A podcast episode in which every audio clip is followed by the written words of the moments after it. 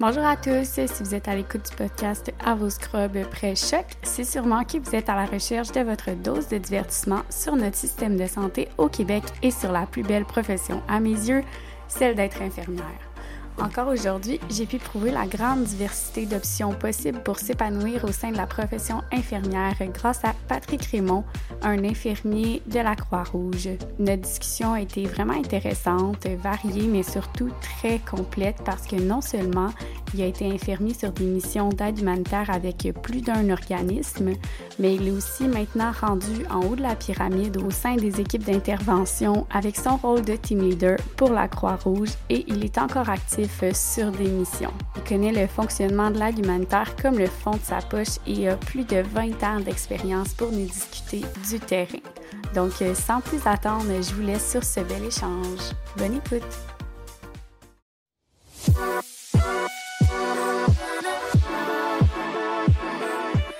Salut Patrick! Bonjour Ariane. Ça va bien? Ça va bien, toi? Oui. Donc euh, aujourd'hui, on est là pour euh, discuter de ton métier comme infirmier pour la Croix-Rouge. Euh, Parle-moi un petit peu de ton parcours scolaire et ton parcours de travail. À quoi ça ressemble? Ben, j'ai commencé au début comme ambulancier dans le début des années 90. Ça me rajeunit pas bien, bien, mais bon. Fait au début des années 90 comme ambulancier en Ontario. Après ça, je suis venu au Québec. Puis euh, j'ai commencé à travailler, puis j'avais commencé déjà à faire des démarches pour pouvoir aller euh, à l'étranger, euh, dans le monde humanitaire, puis je n'étais pas capable en fait de rentrer dans de percer le milieu. Fait que ce qui est arrivé, c'est que je me suis réinscrit au Cégep. J'ai fait mon cours de soins dans le simple but de pouvoir faire des missions à l'étranger. OK. Puis de là, après ça, j'ai travaillé comme ambulancier et infirmier. Puis à un moment donné, j'ai fait le switch là, vers infirmier. J'ai travaillé à l'urgence, puis euh, je suis monté dans le Grand Nord. Puis à partir de là, ben, j'ai enchaîné des, euh, des missions. Puis je suis revenu au Sud en 2010. J'ai passé huit ans dans le Grand Nord. Mais à travers tout cet épisode-là, -là, j'ai fait des missions là, avec, euh, à l'époque avec Médecins du Monde, puis là avec la Croix-Rouge. OK. Fait que tu as, essayé d'autres organismes que la Croix-Rouge.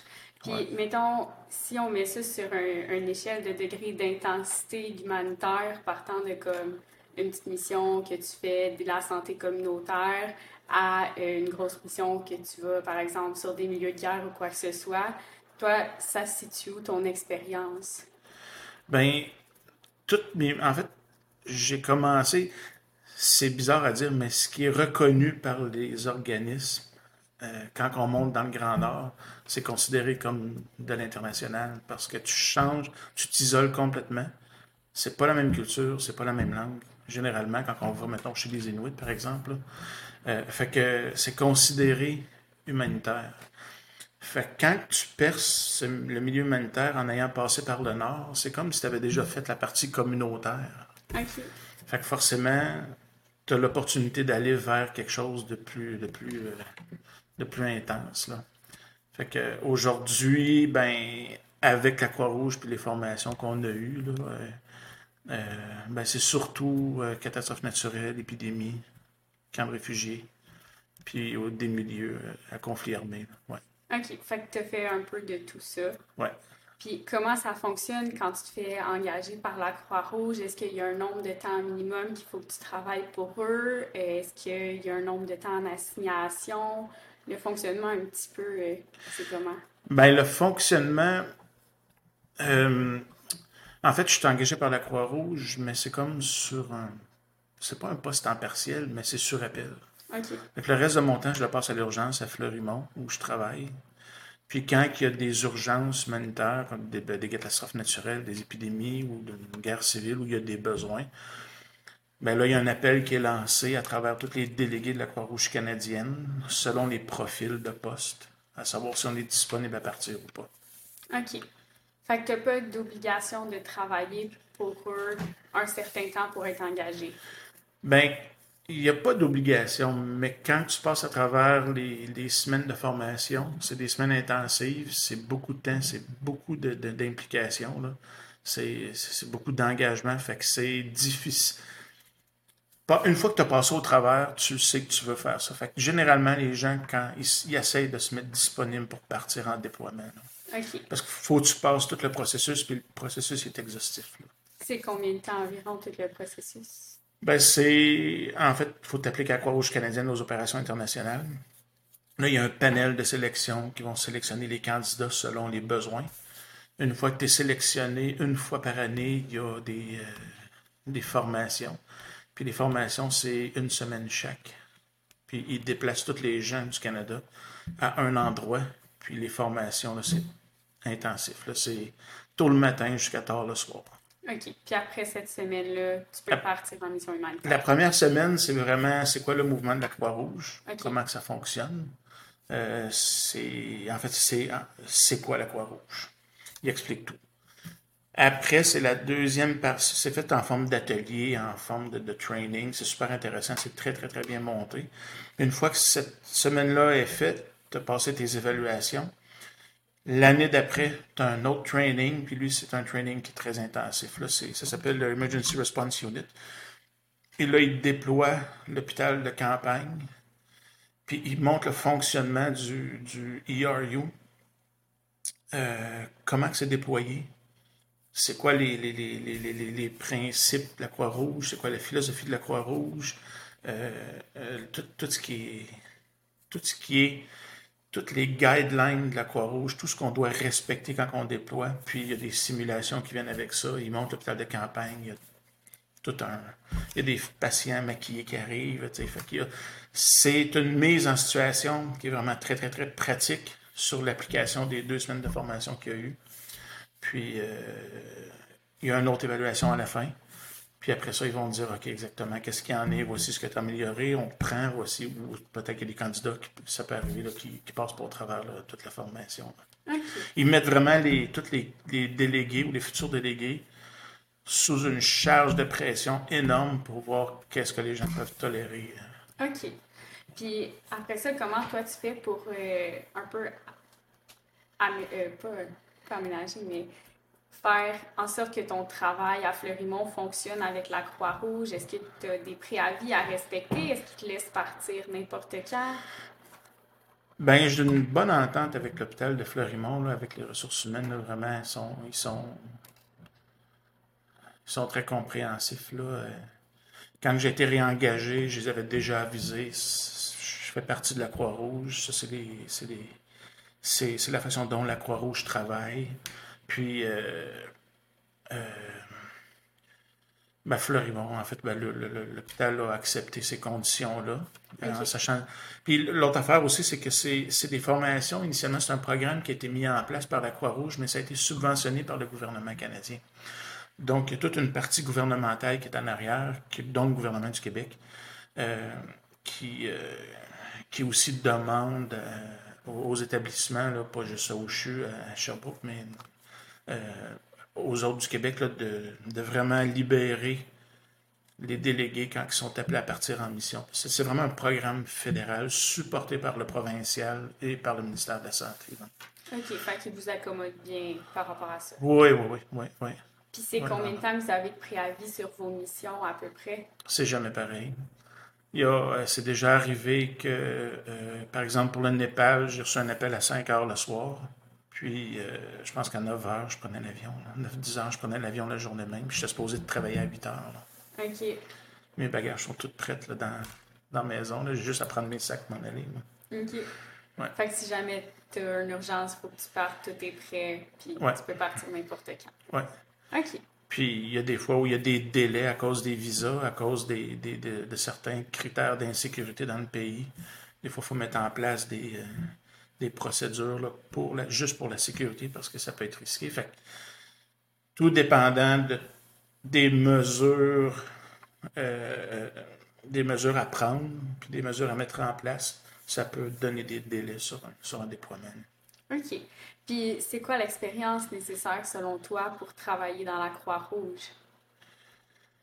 Ben, je pense que ça prend plusieurs années sur le plancher des vaches, si on peut le dire comme ça. Là que ce soit en CLSC, que ce soit en, à l'hôpital ou que ce soit là, euh, travailleur de rue. Ça, ça, peut être autant infirmière travailleur social. Que, je pense qu'il faut avoir une bonne connaissance puis une bonne pratique de ton métier. Une fois que ça, c'est en place, euh, souvent, ils vont préférer des gens qui ont déjà voyagé ou qui ont déjà été confrontés à des chocs culturels parce que l'enjeu à l'étranger, c'est pas une piqûre, une injection intramusculaire à Fleurimont, c'est la même injection, injection intramusculaire qu'elle soit donnée euh, au Congo. Là. Et c'est pareil, les techniques. Là. Fait que l'enjeu qu'on voit, c'est le problème d'adaptation ou les gens qui gèrent mal les chocs culturels quand ils sont en mission, ou la capacité à ne pas être capable de soutenir la pression, ou le risque d'insécurité, ou la charge de travail. Tu sais, c'est pas, c'est pas, c'est pas des techniques, des connaissances médicales qui sont, qui sont l'enjeu. Fait qu'il faut avoir baigné dans un milieu un peu en difficulté si on veut.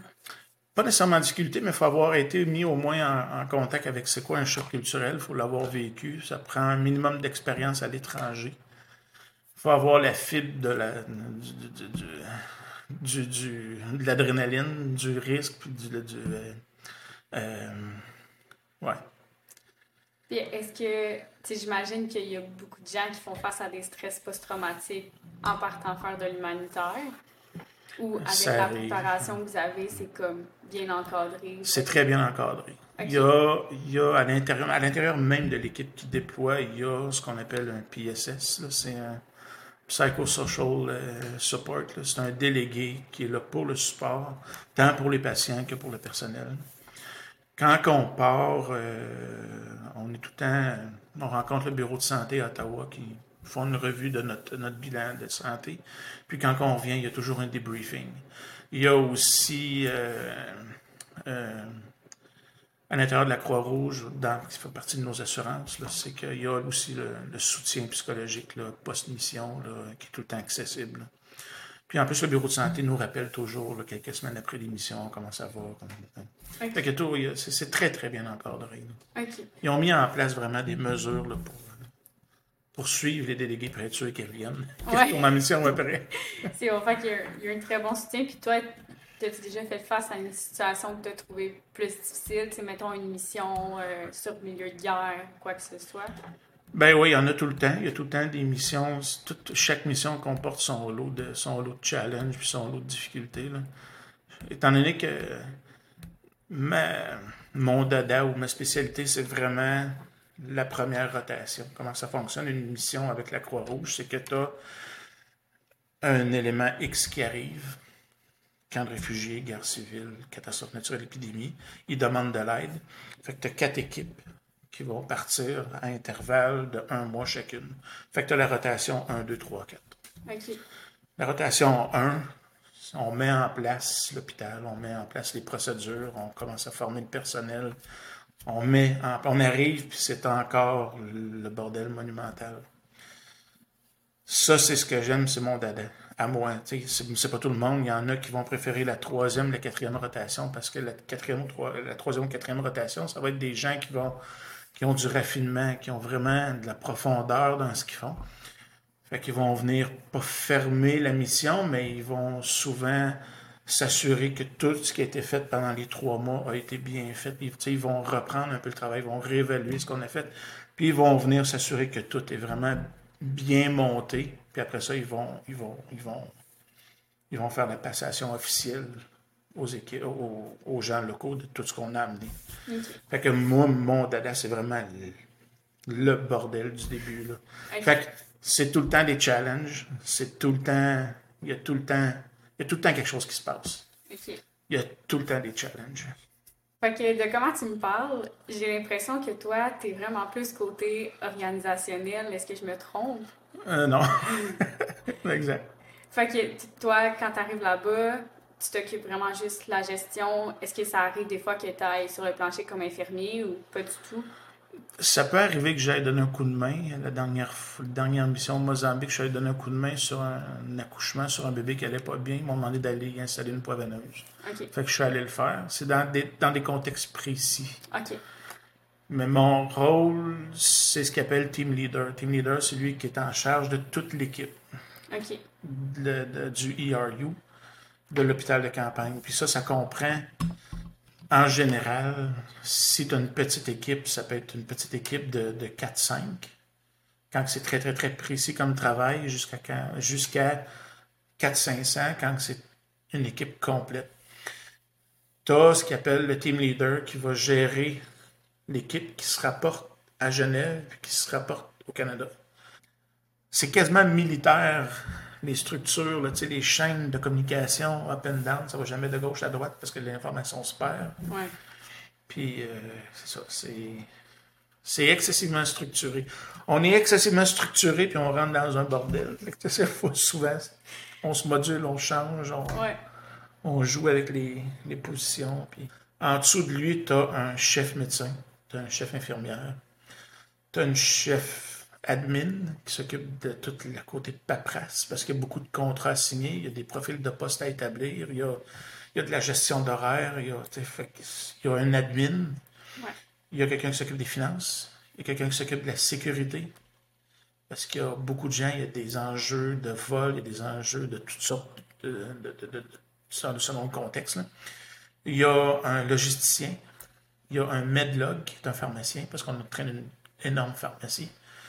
Euh, il y a euh, environ, je dirais, 8 à 9 leads. Ça, c'est ta ligne de management.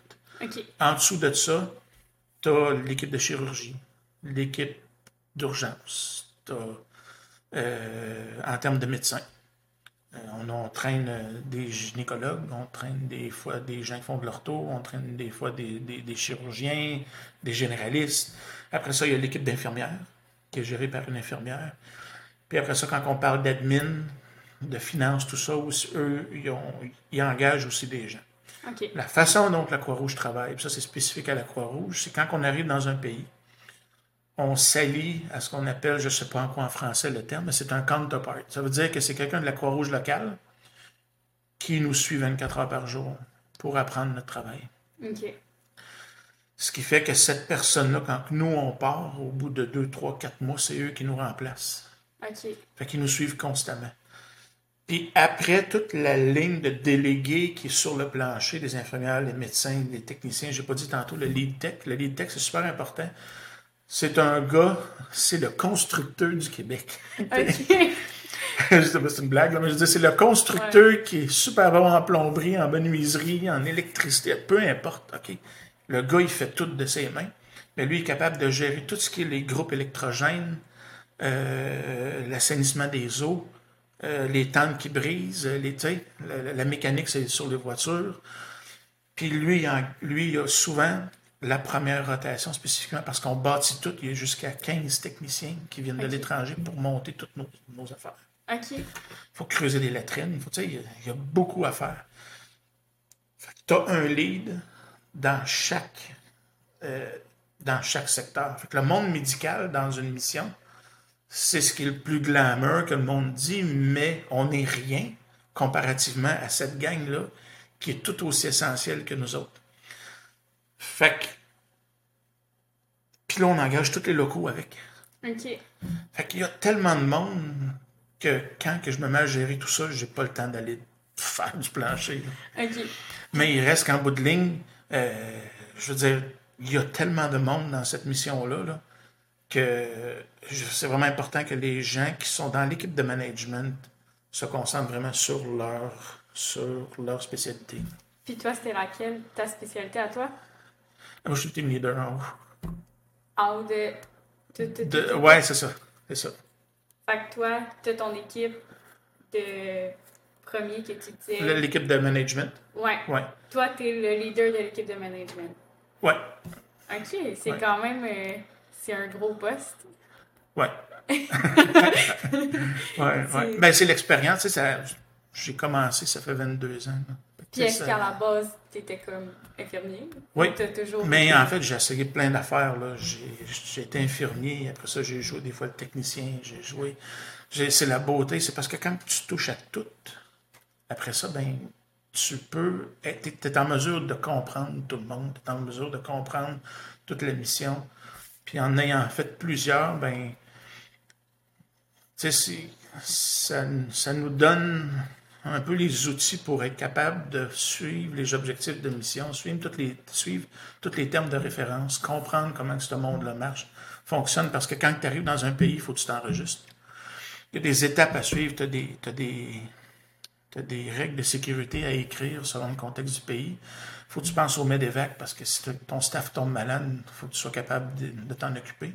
Puis si ça nécessite un MEDEVAC outre-mer, ben il faut que tout soit mis en place dans les premières 48 heures. OK. Fait que quelqu'un qui n'a pas l'expérience a un peu de la difficulté à mettre tout ça en place. OK. Fait que euh, je pense que c'est au fil des années, je suis parti comme infirmier les premières missions, puis j'ai tranquillement monté.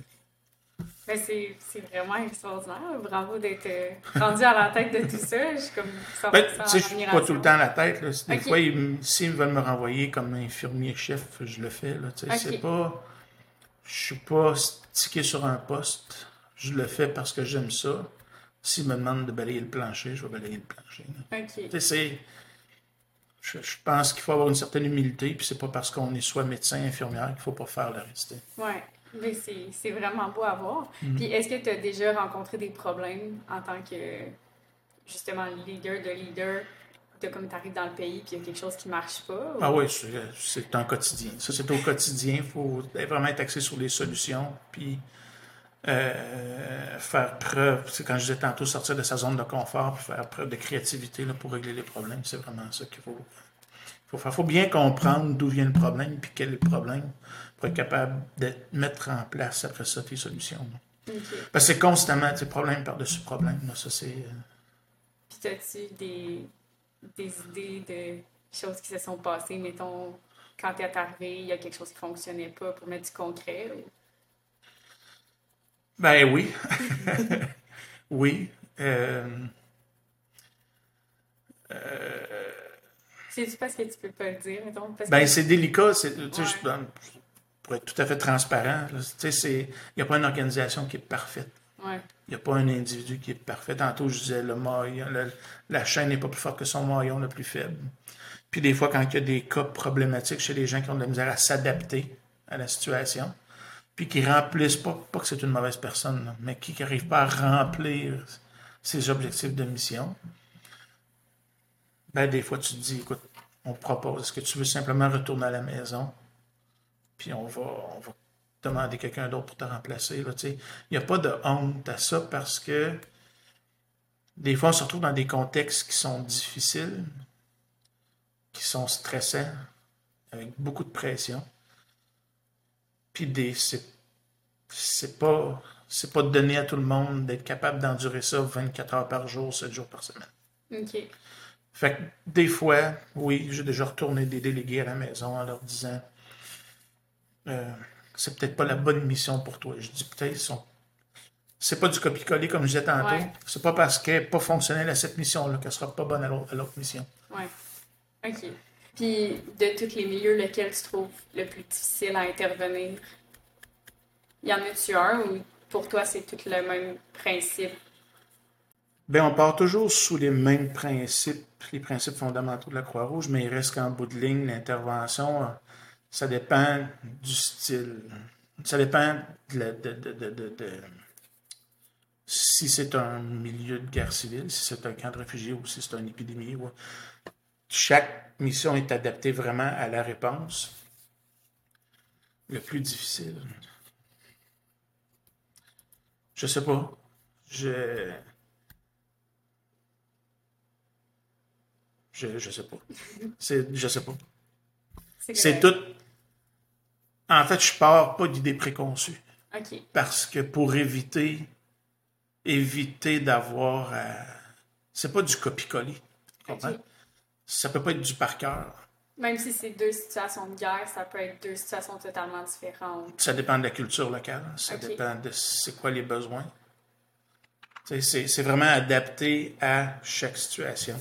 Fait que tu peux pas faire du. C'est rare que tu peux faire du copie-coller. C'est vraiment. T'es mieux de partir avec pas d'idées préconçues, sans attente, puis pas espérer quoi que ce soit. Parce que ça te garde l'esprit ouvert, puis ça te permet d'intervenir de façon adéquate. Si tu pars avec une idée préconçue, tu vas t'attendre à faire une affaire. OK. Puis là, ben, tu vas passer à côté de ta mission. OK. Puis là, tu parlais, mettons, il y a quatre différentes étapes que tu peux intervenir sur une situation.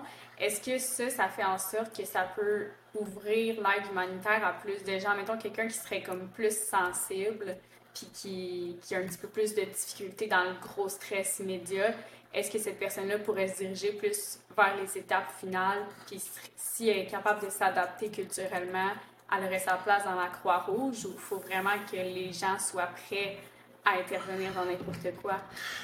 Je pense qu'il faut qu'ils soient prêts à intervenir à n'importe quoi. Parce que même si tu es rendu à la troisième rotation, trois mois dans l'urgence, ça ne veut pas dire qu'il ne va pas rien se passer. OK. Il n'y a pas rien de nouveau qui va se passer. Tu peux avoir une guerre civile qui éclate, puis deux mois après, un début de choléra ou un début de famine ou un début de. Il y, a, il y a tout le temps des conséquences qui arrivent. Les conséquences arrivent dans le temps. Puis ça, on ne peut pas tout le temps les prévoir. Il faut toujours que tu sois prêt. Ceci étant dit, la beauté, quand on part en groupe, c'est la force de l'équipe. La mission ne repose jamais sur un individu, ça repose sur une équipe. Euh, la chaîne n'est pas plus forte que son maillon le plus faible. Fait qu'on travaille tout ensemble. Les équipes se soutiennent habituellement très, très bien. Puis c'est. Je pense que la force de la Croix-Rouge, c'est que peu importe que tu sois canadien, norvégien, japonais, allemand, on a toute la même formation parce qu'elle est universelle. Le matériel est sensiblement universel, puis la façon de travailler est universelle. Ça, ça crée des liens. Ce qui fait que les gens, quand il y a quelqu'un qui a plus de difficultés, ben, on fait partie d'une équipe. Fait que, ces gens-là sont supportés, puis ça, ça, ça, y va tout seul. Les gens travaillent tout le temps ensemble. Tu n'es jamais tout seul en mission. OK. Puis, qu'est-ce que ça prend, selon toi, à une personne pour pouvoir euh, partir en mission comme qualité d'infirmière ou? De l'ouverture, beaucoup d'ouverture, de la flexibilité dans ta façon d'être puis dans ta façon de travailler, puis euh, de la résilience. OK. Et, puis, tantôt, tu disais, faut, faut que tu sois capable de donner des piqûres, faire des techniques ou quoi que ce soit, mais euh, est-ce qu'il y a des techniques que tu ferais pas ici, mettons, à l'hôpital de Sherbrooke, parce qu'il y a des médecins que tu pratiques quand tu es sur l'aide humanitaire ou il y a des médecins qui sont là pour ça? C'est quoi l'équipe qui est présente sur place? Si on parle d'un hôpital standard, ça veut dire un hôpital avec des. des... Il y a beaucoup d'anglicisme dans ce monde-là parce que c'est international. Fait que l'anglais est la langue de prédilection. Fait que vous excuserez mes anglicismes. Mais quand on parle de ward ou département, un ward, c'est où ce qu'on met les. C'est un département standard. Ben, il y a ça, il y a un bloc opératoire, il y a une maternité, il y a, des salles d'accouchement, il y a une buanderie, il y a une salle de stérilisation, il y a une urgence, il y a une pharmacie, il y a, tout. Il y a euh, équipe pour euh, le Watson, qui est euh, l'assainissement des eaux pour l'hôpital. Il y a tout un groupe technicien. Il fait qu'il y a des médecins, il y a des chirurgiens, il y a des anesthésistes, il y a des infirmières de première ligne, il y a des infirmières praticiennes des fois, il y a des cliniciennes, il y a, de tout. De tout. Mais il faut que tu sortes de ta zone de confort. Ça se peut que le technicien, euh, si ça se met à mal aller, ben, il va sortir de, son, de, sa, zone de confort puis il va faire des techniques qu'il n'a peut-être pas l'habitude de faire au Québec. Mais il reste qu'en bout de ligne, il faut que la personne soit confortable de le faire. Il n'y a personne qui est forcé à faire quelque chose qu'il ne veut, veut pas. Et euh, si la personne veut faire des points, ben, d'apprendre à faire des points de suture, ben, il y a quelqu'un qui va sûrement pouvoir y montrer, par exemple. Euh, ça, c'est une chose. ça peut arriver. Mais en général, euh, en général, on suit les guidelines, les protocoles de, du pays. On travaille souvent avec les protocoles qui sont dans le pays. On arrime ça avec euh, les protocoles de la Croix-Rouge, puis tout ce qui est protocole international qui sont demandés par l'Organisation mondiale de la santé. OK, fait qu'il y a toujours des médecins sur place. Ben, presque toujours, oui. Ça peut arriver qu'il y ait des déploiements où ce que ça peut être juste une intervention communautaire. Il n'y aura peut-être pas nécessairement de médecin. Des fois, il peut y avoir un médecin en santé publique, par exemple. Puis toi, mettons, tu arrives là-bas, il y, a une épidémie, tu pars de rien. Puis comment ça fonctionne? Dans le fond, tu, tu bâtis un hôpital, puis tu trouves du personnel pour que quand la mission va être finie, ils vont être encadrés ou c'est juste comme temporaire ce que vous bâtissez? C'est généralement temporaire. C'est très temporaire. Le fonctionnement de la Croix-Rouge, c'est quand même spécifique à la Croix-Rouge. Tu je pense que ça va répondre à beaucoup de tes questions, puis c'est quand même intéressant cette partie-là.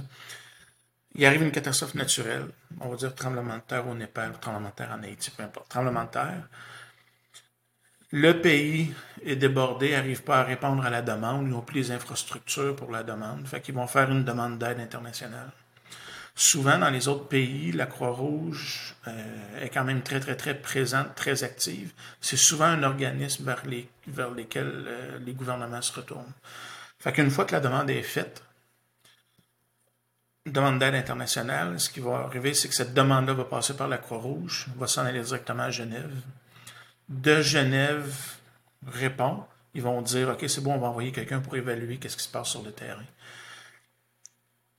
dans le monde, il y a des gens qui sont pré, prédispo, pré, prépositionnés euh, à répondre à ces demandes-là d'évaluation rapide. Fait qu'eux, en dedans de quelques heures, ils sont souvent rendus sur le terrain, puis en dedans de 24 heures, souvent, il y a un premier rapport qui, est pondu, puis qui vont dire, OK, on a besoin de tant d'équipes médicales, tant d'équipes de distribution, euh, tant d'équipes de, d'assainissement des eaux, par exemple. Fait que là, ce qui va arriver, c'est qu'une fois que ça c'est fait, ce rapport-là s'en va à Genève. Et Genève vont dire, OK, c'est beau. Combien d'équipes, combien de pays à travers le monde ont des équipes médicales prêtes à partir? Fait que ce qui va arriver, c'est que le euh, Genève va se dire, OK, c'est beau, il y a le Canada, il y a les Allemands, il y a les Norvégiens, les Finlandais, les Japonais, il y a les Français. C'est toutes des Croix-Rouges nationales qui ont des équipes, ils ont du personnel, ils ont souvent l'argent, puis ils ont le matériel pour répondre. Fait que le Canada va flaguer, puis ils vont dire, OK, nous, on peut déployer, on a le personnel, l'argent, puis le matériel. Là, ça, c'est envoyé sur le terrain. Une fois que ça s'est accepté, ben, euh, on se déploie, nous, à travers le Canada, puis on part.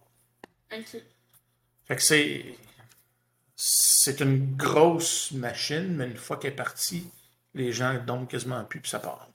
Ça se met, ça se met à, rouler. Puis, euh, euh, on a, nous, la Croix canadienne, je pense qu'ils ont six hôpitaux de campagne, quatre ou six hôpitaux de campagne là, dans des entrepôts à Toronto.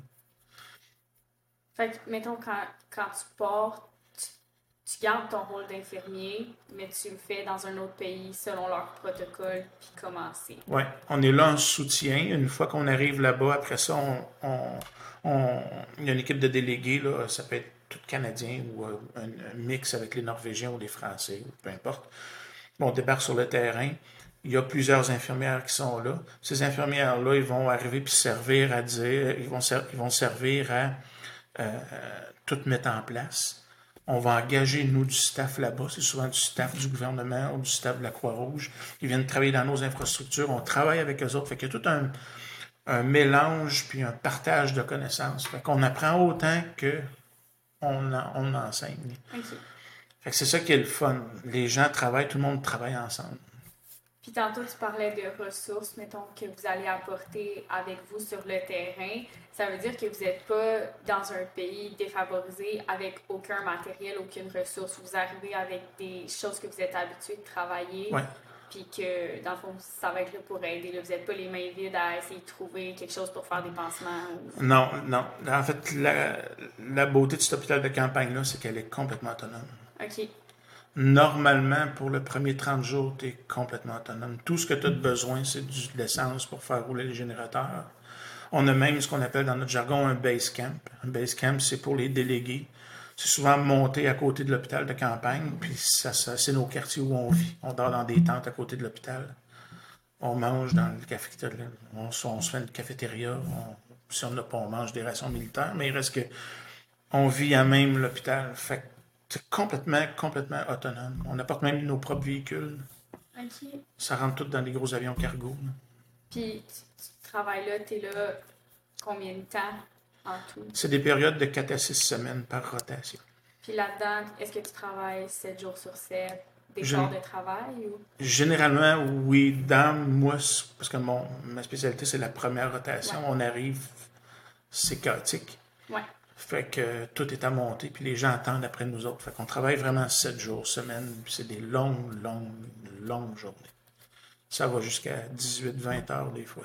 OK plus que tu avances dans la mission, quand les choses se calment, euh, on est conscient qu'on ne va pas retourner les, le staff brûlé, mort à la maison. Fait des fois, ça arrive qu'on va avoir une ou deux journées de congé dans ce mois-là.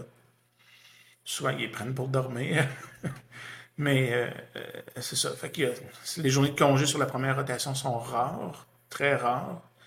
Mais rendu dans quatre mois, au quatrième mois, ça, le travail est moins intense de façon générale, mais ceci étant dit, ça dépend du, conflit. OK. Puis l'hôpital qui se construit, est-ce que c'est des gens de là-bas qui vont venir aider à le construire? Ou c'est des personnes engagées par la Croix-Rouge? Ou c'est juste comme des tentes, fait il n'y a pas vraiment de construction? C'est souvent des tentes, mais oui, il y a des constructions aussi qui viennent avec ça, avec le temps, parce que ça s'améliore constamment.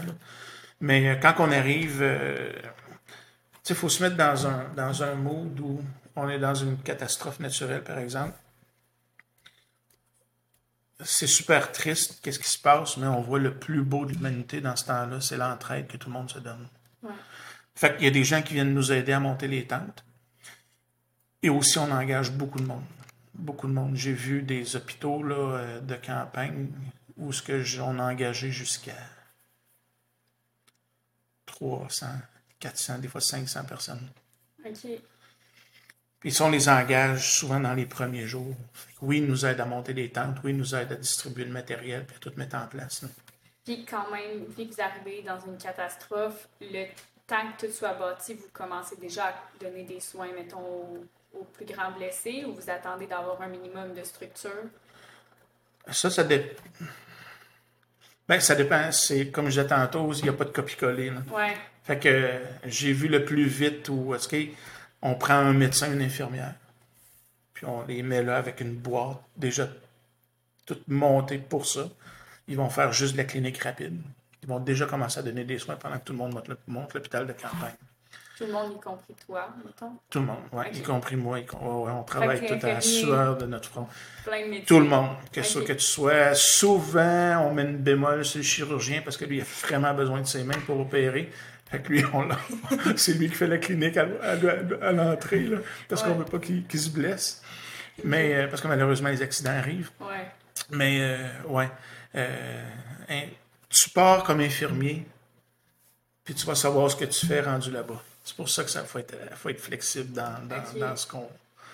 faut pas avoir d'attente. Mais c'est vraiment magnifique. Pour vrai, je, ne pensais pas que tu partais avec une si grande ouverture de faire autant de choses. C'est vraiment j'ai déjà vu une infirmière euh, faire la cuisine à un moment donné pendant une semaine. OK. on va là pour aider. Ouais. Si tu pars avec cette idée d'esprit-là, ben, tu vas te dire, euh, peu importe ce que je fais, je le fais pour aider. Si je fais pas ma job d'infirmière, ben, je ferai pas ma job d'infirmière, mais au moins je vais aider. C'est quoi le contrat que tu te rappelles le plus, qui va te marquer à jamais? Est-ce qu'il y en a un? Euh, ouais. Ouais. Euh, j'ai été un an en Angola à la fin de la guerre, puis on démobilisait les enfants soldats. OK. ça, ça, ça, ça, a été plus difficile? Ben, difficile, oui, parce que c'est tout le temps des enfants, mais beaucoup de droits humains bafoués. OK. Mm. Ça a été plus difficile. Oui, mais c'était, c'était en bout de ligne une des plus belles missions. Est-ce que tu dirais que les plus difficiles vont souvent être les plus belles au final? Ou pas dans tous les cas? Pas dans tous les cas. Parce que des fois, tu es à la merci des. La dernière fois que je suis allé en Haïti, on était un peu à la merci des, des roadblocks puis des, des, du manque d'essence, puis du, fait qu'il y avait tellement d'insécurité dans le pays. Ça fait c'était il y un an. Euh, il y avait tellement d'insécurité dans le pays que tu ne peux pas te déplacer c'est trop dangereux, tu ne peux pas aller travailler parce qu'il faut que tu prennes la route, tu ne peux pas aller travailler parce qu'il n'y a plus de gaz dans le pays. On est obligé de couper les générateurs au minimum. Fait que, ça, c'est dur parce qu'on va là pour travailler, on va là pour faire un, accomplir quelque chose. Puis en bout de ligne, ben, tu te retrouves cloué à l'hôtel à attendre. Ça, c'est excessivement dur pour des délégués parce qu'on est tous mindés, on se dit, on ne sait pas ce qu'on va faire, mais on sait qu'on s'en va faire quelque chose. Quand tu arrives là-bas, tu te tournes les pouces parce qu'il y a trop d'insécurité. Fait quand je dis qu'il faut, faut s'adapter, il faut vraiment être flexible puis ouvert d'esprit, ben ça fait partie de. C'est pas, pas qu'on veut pas, c'est qu'on peut pas. On n'a pas de pouvoir sur ce qui se passe. C'est pas nous qui va, qui va gérer la sécurité du pays. Fait que, Ouais. c'est... Est-ce qu'il y a un autre, euh, pas, pas plus, mais sujet que tu voudrais aborder, quelque chose que tu trouverais important de dire à quelqu'un qui s'intéresse à travailler pour la Croix-Rouge ou tu penses qu'on a pas mal fait le tour? Euh, non, je pense qu'on a fait le tour. Mais juste de. Ceux qui veulent rendre. C'est super le fun, c'est super gratifiant. C'est excessivement gratifiant parce que on... ce qu'on fait, c'est tangible. Puis on peut le voir, on peut le compter, on peut le mesurer. Fait que c'est très, très gratifiant.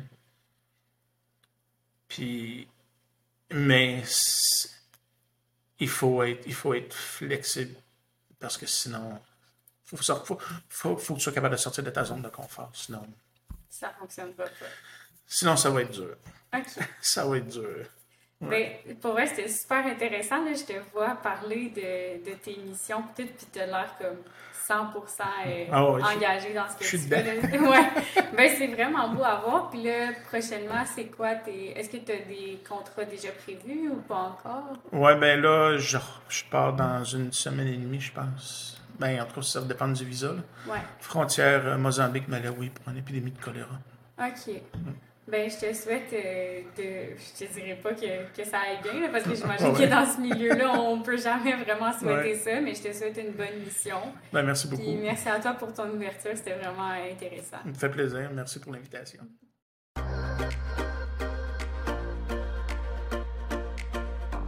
C'est ce qui concluait l'épisode sur l'aide humanitaire avec Patrick Raymond.